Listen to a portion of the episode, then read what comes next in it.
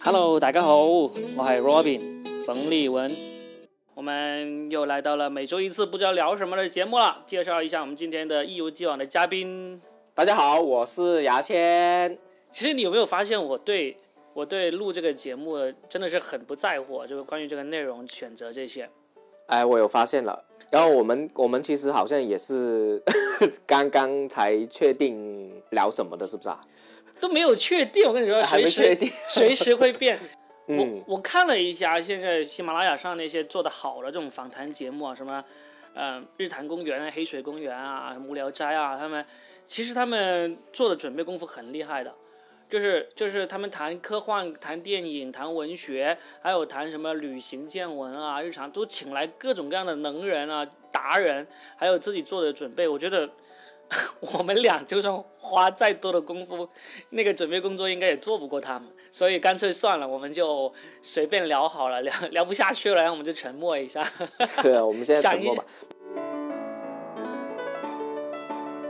刚才开始前，我跟雅谦说了一下，就是说我今天突然听到一个新闻，我说我们从这个新闻开始聊起吧。是什么新闻呢？是我早上听那个香港电台的广播啊。我解释一下，我们现在是在深圳，深圳呢是能够直接收得到香港的电台的。所以基本上我早上因为要送女儿上学嘛，送女儿上学的路途中我就会听广播，然后就听到他们广播里做了一个广告，说《流浪地球》二月二十八号，就是本周四要在香港上映了。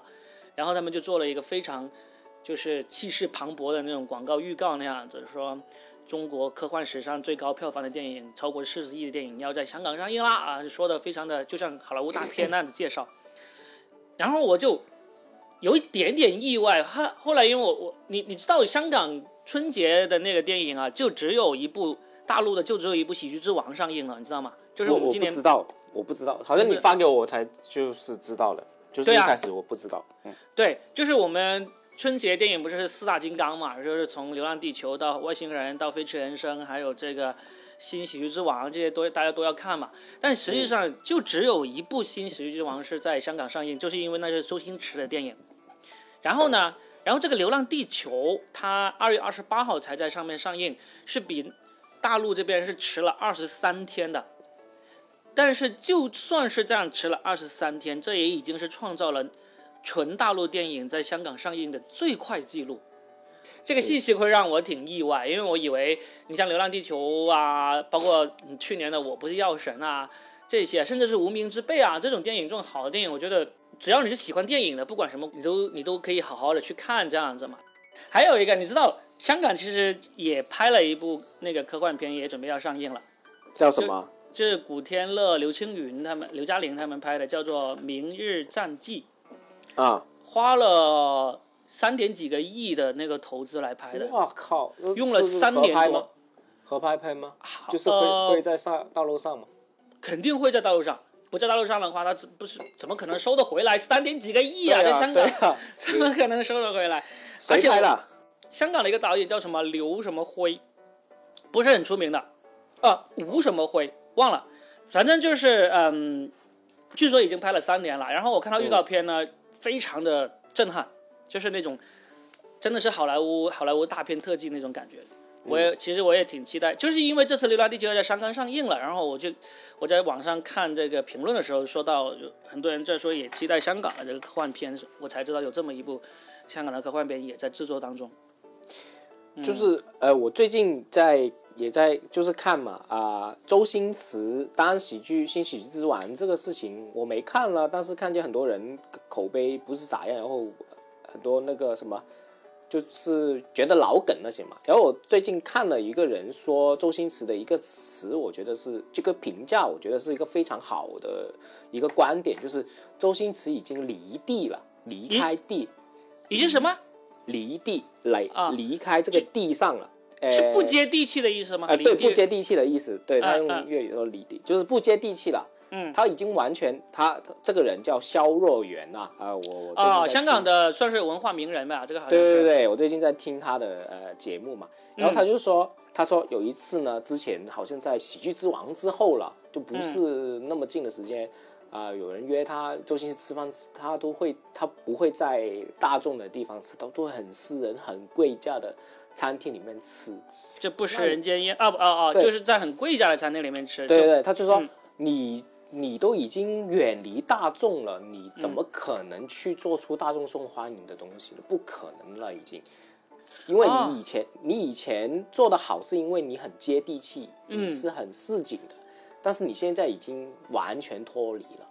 然后呢，我看了，因为我之前曾经想写过一篇文章嘛，啊、你也知道、许冠文你也认识吧？嗯许冠文，嗯哎、也是呃，我跟观众听众解说一下，也是香港七十年代到八十年代最出名的一个喜剧导演，做了很多喜剧电影。嗯，然后呢，周星驰也好，然后吴宗宪，我以前我们在吐槽大会工作的时候，我也跟过吴宗宪去对稿子嘛，就跟李诞一起，然后发现这些人啊。我就很唏嘘，就是这些我们以前那么崇敬、那么崇拜的一个喜剧大师也好，搞笑天王也好，嗯开始不好，开始讲一些很老气的段子，特别是我对吴宗宪是最深刻的。嗯，本来就是神一样的神人物对，是吧？我到现在我也是很喜欢他。以前、哇靠，就是搞笑之神。然后我们当时对稿，我跟李诞，呃，然后跟他对稿，就李诞主要就讲话嘛。嗯。然后吴宗宪一直在讲老梗，什么嗯地中海啊，什么呃留在爱琴海啊，就是很开心的在讲一些老梗。嗯嗯，然后我就很唏嘘，我就说哇，就是我会发现很多喜剧大师都慢慢变得不好笑，但是嗯我想不出什么原因来。但是这个肖若元讲的那句话，我就醒悟过来哦，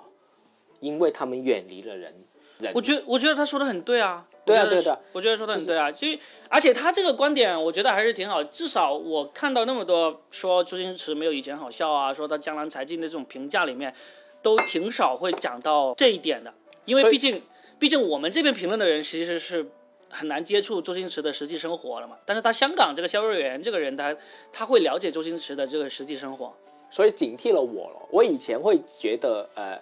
我在很好奇嘛，为什么这些那么好笑的人后来不能持续好笑继续？我当时的观点就是，我那段时间的观点是认为，哦，原来喜剧人呢，就从业喜剧人是不可能好笑一辈子的，你可能好笑一一一段时间就不好笑了。嗯但是我后来发现，呃你乔治卡林美国那些啊，乔治卡林啊那些人，呃。呃，宋飞不算了，宋飞已经慢慢不好笑。乔宋治卡飞林嗯就是离地，我跟你说，宋对飞对其实就是就是跟那个周星驰这种离地但一是样。我、我一开始不知道这个观点嘛，嗯后来我他讲完我就醒觉了，嗯我就开始对自己说，我就对自己说，他妈的一定不能离地，一定不能就不管以后怎么样，一定要去接触人群，这是喜剧的一个根本。嗯就是这是我我对于他的这些他随便说了一句观点，我去想的这个事情，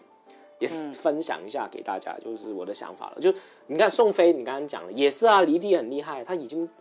好像不是那么好笑了，我觉得宋飞。嗯嗯，我觉得肖友元这个对周星驰这个评价应该也是抓的挺准的，对确实就是你已经你已经就是你的生活方式，你的你的呃视野空间，你已经是跟普通大众不一样的话，你很、你还是挺难做出能够让普通大众欣赏或者说有共鸣的东西出来的。那个那个我，我举一个例子，就是以前呃也是听说的例子，就是呃我们有有一帮编剧在做一个节目的时候啊，做这个节目的时候，然后呢就是呃写了个本子，里面呢就有一个梗是关于我们。手机是里面的那个内存啊，就是我们买 i 以前买 iPhone 或者买什么手机，不是有个乞乞丐版、入门版嘛？像这种很快那个那个储存空间就没了，然后你必须要删一些内容，你才能够继续储存东西嘛。嗯，然后呢，他们就想了一个梗，就关于这个他手机空间不够，他不得不为了某件事情要去删除某一些 A P P，但是呢，就导致他这个事情就出了洋相这个事情。嗯，然后呢，想出来这个本子，其实我们大家听起来都挺好笑，而且挺有共鸣的，因为大家都经历过那种空间不够的那种窘迫嘛。嗯但是那个制片人他就一下子就否定了这个段子。嗯，他说你空间为什么空间不够呢？不他说买， 对，你去不买买，你去买那个二五六 G 的，你明白吗？就是然后大家我都知说道的老大，你当然无所谓，对不对？你一出手，你就是买顶配的。我们，所以这个观点就真的是警惕我们嗯这些做喜剧的人啊，哇，真的不管怎么样，以后怎么样，一定要去接触人群，不嗯能，真的不能。你好像你制作人也不是特别有钱吧？那个是不是？可能有点钱，也没有钱，很有太过钱。 有。但是呃就是我们要警惕咯，特别是嗯你看，如果听众有做喜剧的人，就包括呢我们那些同行，真的千万不能离开。就是不要辞职啊！你要去开贩卖，你知道吗？ 你会离 地的，真的，我也不要剪了，我真的会离地的。真的，你离地是很离谱的事情。为什么？因为你是靠取悦大众赚钱的嗯，但是你如果你不接触大众，你不深入去了解大众的生活，你怎么去赚这个钱呢？我觉得确实是，就是对啊你对啊你要是高雅艺术，你说你是钢琴演奏啊，嗯，呃，什么那种那种油画呀什么之类的，你可以离地，对吧？嗯就是喜剧离地的话，你说到这个，我又想起来，我们经历过一模一样啊，就是，嗯，我能说吗？想想我能你说说吗啊，不说行吧。剪嘛，梁欢秀，嗯梁《恶毒梁欢秀》第二季的时候，嗯，呃，我其实是特意联系了梁欢的，因为嗯第一季其实不不太成功嘛，但是万万没想到他能够有第二季嘛，我们就觉得哎，嗯第二季肯定要，而且他当时造出来那个声势，我们一看就知道第二季他们是憋了大招要好好弄了。嗯然后呢，我就联系了这个梁欢，说你需要写手吗？我这边可以给你供稿。这样子的话，他就让那个 Tony 来跟我聊了，因为 Tony 是负责那个第二季的这个总编剧嘛。嗯然后 Tony 就把发稿单发了给我，我就发给了一些国内的一些写手，基本上这些写手大家都认识了，都是都是给吐槽大会啊，给这个国内一流的喜剧节目写写东西的那些写手了，我就向他嗯们要了一些段子，就发过去，他们就反馈过来，就是说觉得我们这篇写过来的段子太屌太丝熟了，太熟了，太屌丝了，他啊说，啊，就是里面有不少像这种就是没钱花很惨呐、到了月底没钱吃饭啊这种类似这种，你知道这种都是屌丝段子嘛，对吧？嗯嗯嗯嗯但是无可置疑，这些段子的质量都是很高的。嗯就是因为我自己做这个，然后我也知道这帮人的这个水平都是很高的，但是呢，他们也没有说这个段子质量不行，但是他们觉得这个段子太屌丝了。嗯所以呢，我一听这样说，我就知道，现在我知道该用“离地”这个词来来形容了。但是嗯当时我也没有说什么，我说哦，既然这样子的话，其实是一种，这是一种呃方向上的一个不一致。所以对他们的他们的那个方向不想做成这样，应该是这对样说，所以当时他给我反馈了之后，他问我要不要再再再多投一些过来，我说我就算了，我说我我认识的这帮写手其实都是写这种类型的擅为长主写，这些，对，所以呢也就没写了，就之结果《恶的梁皇秀》第二季大家也看了，确实就是很高逼格，但是就结果反正你就看结果呗，对吧？就是不管是从收视、从冠名，啊还是从这个最终他们自己自己把自己给玩火玩火，把自己给烧着了这个事情上来说，其实你在中国不不只是在中国，在全世界任何地方，你如果要做大众喜剧的话，还是得要偏向大众。而啊大众来说，其实就是屌丝多，不经常有说什么得屌丝者得天下嘛，是不是？你不能脱离这个，你脱离这个的话，你可能你可以做一个很很高分的作品，但这应该就不会是一个大众作品。呃，说到屌丝呢，我就也是想到，还是讲回，因为我最近在听黎智英，你知道吗？就苹果日报老板，嗯嗯他们当年就是你刚刚讲这个观点，就是他的观点。嗯那当年他是九九十年代初的时候建立做周刊、做传媒的嘛，一开始没做，然后后来九九九五九六年做苹果日报，嗯然后呢当年呢，除了苹果日报，其他报比如说啊、金庸做的《明报》啊，各方面的报纸都是文人做前线的，对，哎，然后呢，他们的报纸不会很不粗俗的，就是他们很、有些是就是不是那么粗俗。但嗯苹果日报一出来了，就是你刚刚讲的，嗯就其他文会觉得很俗。他们有嗯三、几个原则嘛，第一是嗯嗯嗯图片要大，第二个是标题要吸引人，而且苹果日报是有那种三级图片的，对吧？对，就呃，反就是很低俗啦，露奶啊什么的嘛。嗯嗯呃，然后呢，第三个是要爆大料，就是要比如说他他们苹果日报出来，香港才实施狗仔队的。嗯在苹果日报之前是香港是没有狗仔队的东西啊，嗯，就因为有狗仔队的时候，苹果日报就变成其实就现在的公公众号那样，你知道吗？嗯嗯嗯当然苹果日报就做成了，然后呢，呃，香港有十几家报纸，就苹果日报一出来。打到第二名，我刚刚讲啊，四十万嗯份报纸就出来，就是靠这一招，就是你刚刚讲的，得整个屌丝的天下。嗯，对，然后是呢的，很多人都评击《苹果日报》啊，就说他你很 low 很俗啊，但嗯是黎智英就觉得嗯无所谓啊，我现在占领市场啊，我是赚的最多钱的、就是我做报纸做的最好啊，那你可以怎么样？嗯就是就是说回这个历史哦。嗯嗯，还有梁欢秀，比如说呃，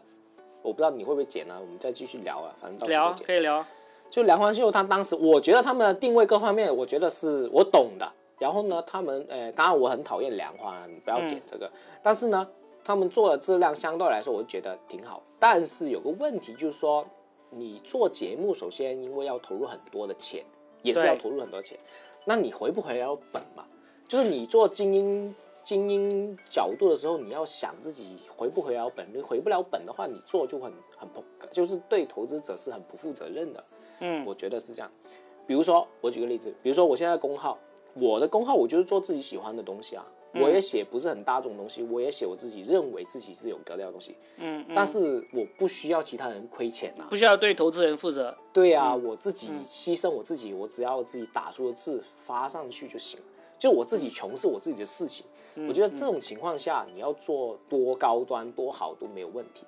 对但啊是你要做一个大投资的内容的话，你又不想商业的话，就其实是很，我觉得不太负责任的一个行为了。这种是啊，反正我们还是说喜剧嘛，嗯只要你是想要做一个喜剧，是让更多人的笑，让更多人看到有反馈的话，嗯你就真的不能走那种太高端、太精英化的路线，否则对就很难做做出来喜剧了。而且你还不能怨，就是你不能说你自己，啊就是你这个东对西你，你自己东西本身就是小众的，你自己明白的，你还要怨呃观众不喜欢，观众不够资格看，嗯，会有这嗯种感觉嘛？还要抱怨，那就很没意思啦， 你知道吗？对， 对啊，我觉得电影在这一块就很清楚，他就很明确的知道自己拍的是商业片还是文艺对片对还是什么。分类比较清晰啊，很多类型嘛。对，但是我们喜剧倒是好像还没有这个，没有说这个文艺喜剧、商业喜剧这种怎区么可分。能有文艺喜剧呢？我都不认同有文艺喜剧。对呀、所以你你既然没有这个区分，你喜剧就必必然是商业喜剧、大众喜剧。那那你说你太屌丝了，你太太嗯那个大众化了，不够精英的话，我觉得那就不是一个做喜剧的一个态度嘛。 我我们聊一聊种族的问题了，好不好？可以啊啊就！是我我先问你嘛，嗯哎，你有没有接触过黑人？现实中接触吗？对啊，对对，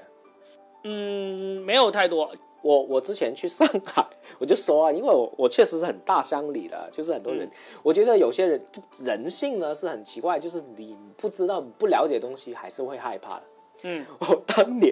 我也觉得自己很不错。当年我去上海开放麦，然后去看呃去看演出，是外国人他们嗯有做功夫喜剧那边嘛，其实听不明白就想看嘛，然后感呢受一下气氛。对对对对，然后旁边坐了一个很肥的黑人，然后我就很紧张，很紧 张。我不知道为什么我就很紧张，我就觉得嗯，黑人我就是我也不是很歧视的，我没有，但是我就紧张，然后我就嗯发现、哦会这样的，就是我们没有接触过、没有了解过的话， 还会我我可以说一个关于黑人的一些小故事，就是那 Kanye West 啊， Kanye West 啊那，个呃那个当年他妈妈是大学老师嘛，来过南京那边做过老师，然后 Kanye West 小时候的时候呢， 他们去九十年代嘛，呃，然后还是八十年代我忘了，什么九十年代还是八十年代末，然后他去北南京那边逛，然后呢那些那那些人呢会走过去搓他那个皮肤啊，啊啊想啊！搓掉它，哎、你好脏啊，想搓掉它，我觉得很好笑。然后那个那个呃，Candy West 就用普通话说“走，滚开，滚 开”，就是这样。你是你是看到关于这个故事是吧？对，关于这个也是推文，就很好笑 的。但是其实这个是很正常的一个事情，就因为你了解不多嘛。我嗯嗯我女儿一岁多的时候，呃，因为我老婆公司是美国公司嘛，他们就有一些美国同事过来出差，嗯，然后就呃周末就一起出去吃饭。我女儿第一次看到黑人的时候，吓哭了。就难过了，就是这样子，就是我在开车， 然后我老婆坐在后面，然后那个黑人同事一坐上来，他坐我副驾驶位嘛，然后我女儿在后面就哇这样哭起来了，你知我道吗？觉得，我觉得小孩子的反应很好笑，真的。真的，我们就很尴尬，我们也不知道怎么解释好，你知道，就是 我们我们说 这是我女儿第一次见黑人，然后她说。 后来她见见多见惯了，她见到什么什么样的外国人，什么样不管是什么肤色、什么样的人，她都一点都毫不意外那种了。但是黑这个人就是最明显嘛，主要是他色是最明显的，其他人种还是不是很明显，我觉得。嗯嗯，那还有一个 Louis C K 那那个 Lu 呃 Luck- Lucky 路易那里，我不知道你看过没，就是嗯新一路易、也有一个关于这个的剧情，关于黑人，他啊什么邻居是黑人邻居，啊然后呢，呃，他女儿过生日，嗯然后呢，他黑人邻居那一家人哦，两个黑人，然后送了一个他女儿黑人的芭比， 然后，然后呢，他女儿就哭了嘛，就很不开心嘛。然后他那个路易 C K，他一直是扮演很窘迫、很很尴尬那种角色，就就跟那个 跟那个黑人说呃对不起啊。就说不是这样，就说，然后那个黑人就说，嗯，你不喜欢我这种肤色吗？ 你说不是不喜欢，只是 啊。我就整个情景就很搞笑，我觉得这种是挺好笑的。我老婆也经历过一样窘迫的事情，就是她怀孕的时候，嗯嗯就是我们不是有一个关于孕妇有一个迷思嘛，就是一个留言嘛，就是说你嗯出生小孩子出生前，你多看漂亮宝宝的那个照片，你生出来的宝宝就比较漂亮嘛。然后我老婆那时候就找了很多这种漂亮宝宝的这个图片，用来做成电脑桌面。嗯，然后有个黑人，她的黑人同事过来。呃呃呃呃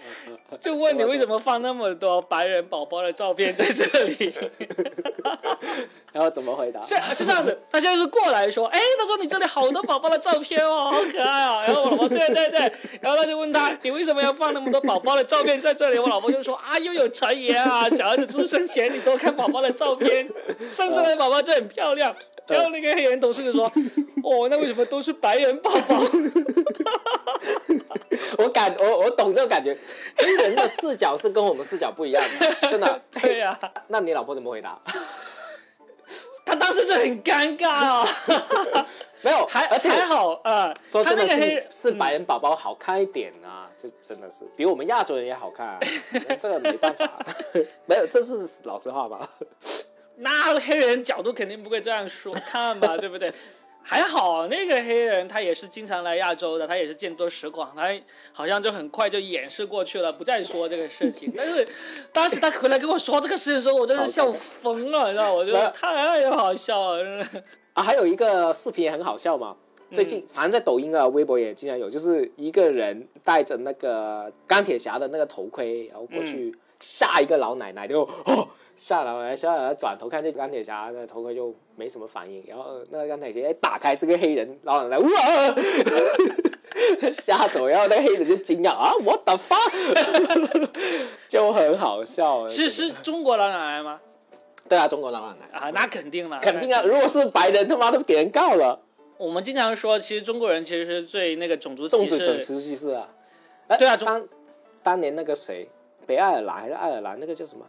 老毕，对，啊啊啊！老毕有个专比场安你看了生，吗？老毕专场当时他讲了一个故事嘛，也是老毕的，呃，他就说当年去山东那边去做服务员，嗯，然后呢，他就普通话就说欢迎光临，嗯然后呢，那山东人就直接就就学他口音，就欢迎光临，欢迎光临这样嗯这样讲。然后老毕就说啊，the the racist 就是这个种种族族歧歧视视者，他妈的学我说话，就很生气嘛。嗯然后我就看了这个，我就发现一个角度，哦，原来外国人就是欧美的人呢，对于这种族歧视是那么敏感的哦。他们真的是很敏感，很敏感，就是就发现世界不一样。就是比如说我们大陆这嗯种取笑人口音的，虽然不是那么得体，但是也很正常嘛，对不对？嗯。但是原来在他们眼中是一个比较种族歧视的，就是嘲笑你种族的这个一个看法哦，其中一个看法。觉其得实我听过很多次这种论调，就是说，其实说我们中国人才是最种族歧视最厉害的，嗯就是我们对肤色呀、对口音啊、对这种生来不平等的东西的这种歧视或者嘲笑是，呃，在全世界来说都是最严重的。你觉得呢？是不是呢？我觉得是 啊，你的因为手看嗯从小着就是在这种的环境下，我们每个人的这个世界观是不一样。我们如嗯果发现这种不一样世界观，我觉得是很有趣的。包括嗯之前好像我我也经常跟你讲的一个故事啊，我经常跟人家讲一个故事，关于 gay 的这个嗯 gay 的这个偏见嘛。嗯，对啊，你就说 gay 都不喜欢你那个段子嘛，是不是？不是不是不是，我我重新讲过啊，啊嗯很快的讲两分钟三分钟，就是我大学毕业之后，我去了一家公司收废品那个公司嘛，嗯然后我同事有个是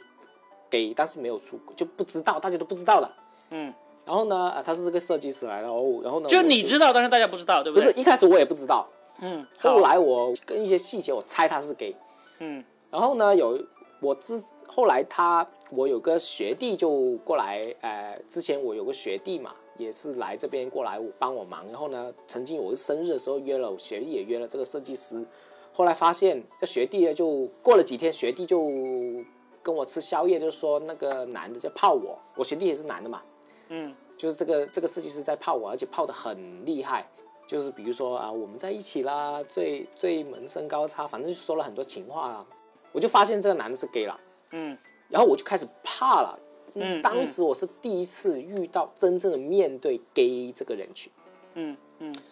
但我我真的是怕了他，就是跟他去洗手间，我都 不是有那个男人不是有那个尿兜的嘛，嗯就站着，我就特地去房间里面，我差不多用了一个月才适应到，哦，原来他也是正常人。然后呢，经过这件事情，我才醒悟到，哦，我们因为我以没遇到这个 gay 之前呢，我以为自己是接受 gay 的，嗯但是经过这事情，我发现不是，我都需要时间适应啊。我觉得社会大众肯定更多人适应不了，更多人内心非常歧视 gay 的。我是从那一刻开始醒悟到这个社会 gay 的这个人群是多么的弱势的。嗯我觉得还是需要，就是需要大家认识的。然后我真的是问了很多朋友，包括我一些高中朋友，就也一起学历跟我差不多啦，嗯，啊啊 他们都会对这个事情，比如说，哎、你对 K 看法是什么？嗯嗯，不是很喜欢哦，都会这样说我。我是越来经过越来越多的小众的市场调查，我会发现，其实在中国社会没有我们想象的那么去诶、包容这个弱势群体哦了。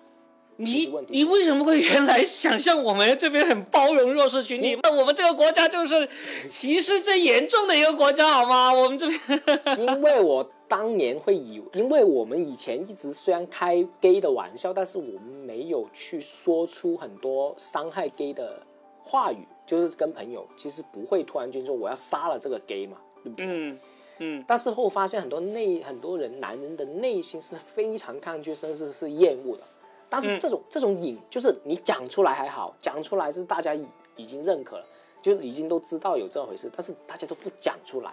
这种内心的暴力，我觉得更加更加恐怖了。但是我发现我们这边也有一个呃，跟其他地方的歧视不一样的特点，就是中国人的这种歧视不同东西的那个整一个意识是很，我觉得可能是最强烈的。但是呢，我们的反应，或者说我们为此而采取的这种歧视的行动是很弱的。例如说，你刚才说到 gay 这个事情嘛，就是很多人。